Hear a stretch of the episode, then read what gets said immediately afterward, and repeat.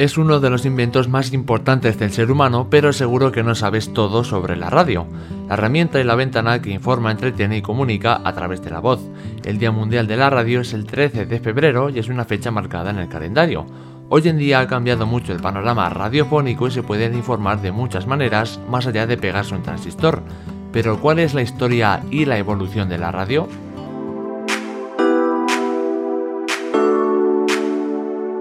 Todo comienza sobre 1865 donde el físico británico James Clerk Maxwell había escrito a modo de afirmación una teoría que afirma que es posible generar ondas electromagnéticas que se propagasen a la velocidad de la luz. Unos años más tarde, Heinrich Hertz llevó a cabo en 1886 las primeras transmisiones por radio.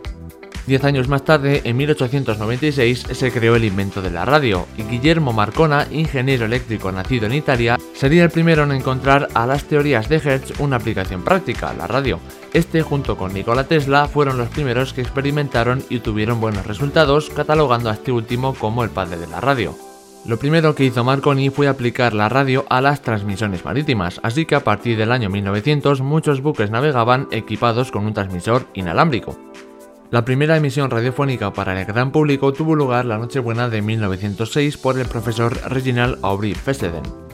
A pesar de que la radio poco a poco fue dando sus primeros pasos, tuvo que esperar a un invento ideado por el físico norteamericano Lee de Forest al que llamó el triodo, que permitía que música y palabras pudieran ser transmitidas con facilidad y cierta fidelidad.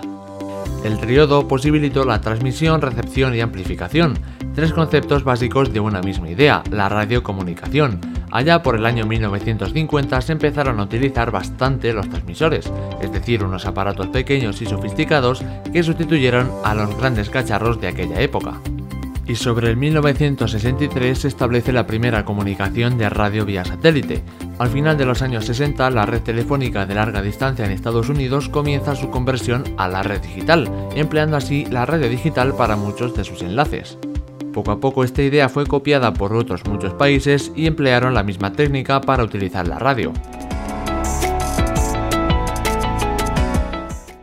Aquí en España, los primeros balbuceos de la radiodifusión española se dieron en Madrid, iniciativa de Matías Balsera en febrero de 1912 que emitió una ópera desde el Teatro Real y fundó la primera asociación madrileña de radioaficionados. En 1922 se creó en Madrid una compañía llamada Radiotelefonía, que meses después mudó su nombre por el Radio Ibérica, aunque no llegó a funcionar hasta 1925, o sea, tres años más tarde desde su creación.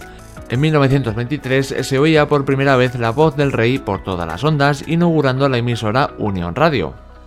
Años más tarde, el golpe militar de 1936, desencadenante de la Guerra Civil Española, hizo que las emisoras existentes fueran incautadas y ocupadas por los dos bandos. El bando franquista creó en 1937 Radio Nacional de España. Durante el franquismo también se crearon cadenas de radio como la COPE o la SER. Ya más adelante, pasada la época del franquismo, sobre los años 80 a finales de los 70 se reguló el plan de frecuencias de la FM. En estos años aparecieron en España, como en otros países europeos, las denominadas radios libres y comunitarias.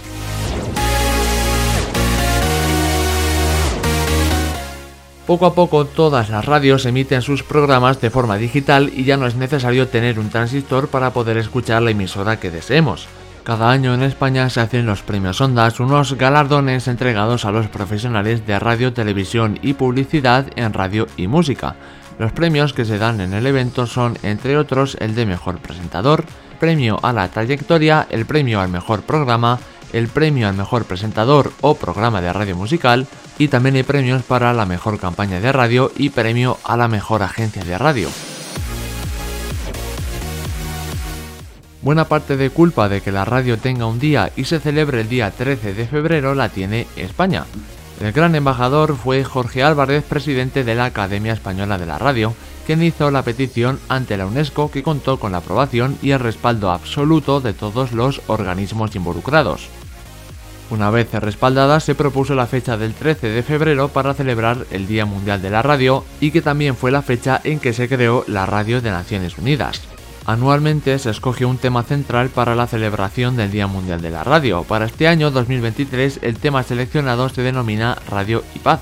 La radio es el medio de comunicación más representativo de los pueblos ya que sirve de canal para llegar a más público en cualquier rincón del planeta. Es el medio más difundido y más empleado en el mundo ya que es accesible a todos los estratos sociales y con un coste realmente bajo.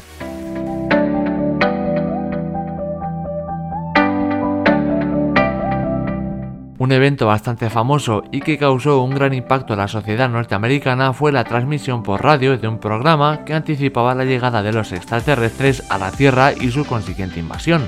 Se hizo una noche de Halloween en 1938 y todos lo conocemos como la Guerra de los Mundos. Esto provocó un verdadero pánico en la población, pero solo se trató de la invención de un conocido director de cine, Orson Welles, quien solo adaptó y narró en directo parte de la conocida novela La Guerra de los Mundos. Esto generó el pánico y el descontrol de los ciudadanos que salieron despavoridos a la calle temiéndose lo peor. Al final Wells se despedía recordando que todo había sido una broma de la noche de Halloween antes de anunciar las tres dramatizaciones para el domingo siguiente de tres novelas cortas. Como hecho anecdótico, ha quedado en las páginas de la historia para demostrar la gran influencia de los medios de comunicación en la psicología y en la vida de todos los seres humanos. La radio es hoy por hoy el medio de información más emblemático y dinámico a pesar de los avances y nuevos sistemas de comunicación que han aparecido en el último siglo. Sea a través de un transistor de forma digital o a través de un podcast, la finalidad es la misma, la de informar, comunicar o entretener,